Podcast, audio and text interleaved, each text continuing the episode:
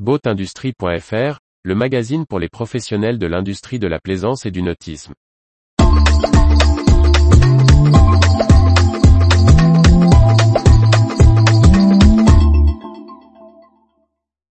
Nani, une stratégie autour de la motorisation hybride et du digital. Par Briag Merlet. À l'occasion du Cannes Yachting Festival et de ses 75 ans, le motoriste Nani a dévoilé ses objectifs pour les années à venir. Une stratégie qui anticipe les changements à venir dans la motorisation marine et fait la part belle au numérique. Nani a profité du Cannes Yachting Festival pour fêter ses 75 ans. Le motoriste, fondé à Milan en 1952 a eu le temps de se faire un nom dans le domaine du moteur marin. Après avoir débuté en marinisant des blocs industriels Fariman, l'entreprise désormais installée à la Teste de Bûche, à côté du bassin d'Arcachon, adapte des bases moteurs de marques réputées, ayant commencé avec Kubota et Mercedes, puis Toyota depuis l'an 2000, John Deere en 2014 et Scania en 2018.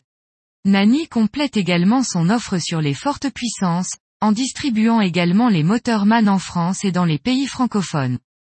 En 2022, Nani se félicite d'une croissance de 35%, réussie grâce à une bonne gestion du stock dans le contexte de pénurie mondiale.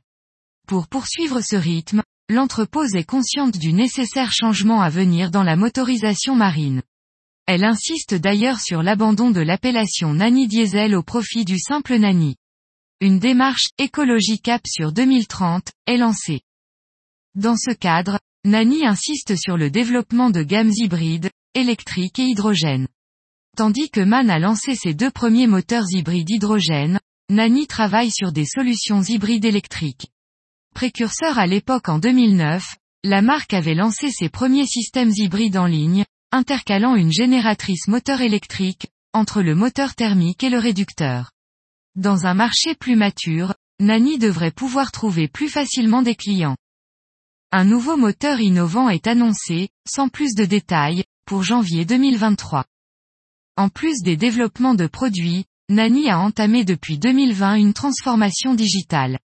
Démarrée dans la gestion industrielle, elle se traduit par l'apparition de nouvelles plateformes numériques comme la plateforme e-learning, un nouveau portail SAV, baptisé NSP pour Nani Service Portal dont le lancement est prévu en octobre, puis par la modernisation du système d'information, ERP, de l'entreprise.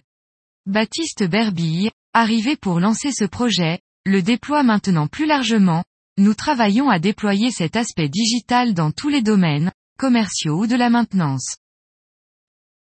Retrouvez toute l'actualité pour les professionnels de l'industrie de la plaisance sur le site boatindustrie.fr et n'oubliez pas de laisser 5 étoiles sur votre plateforme de podcast.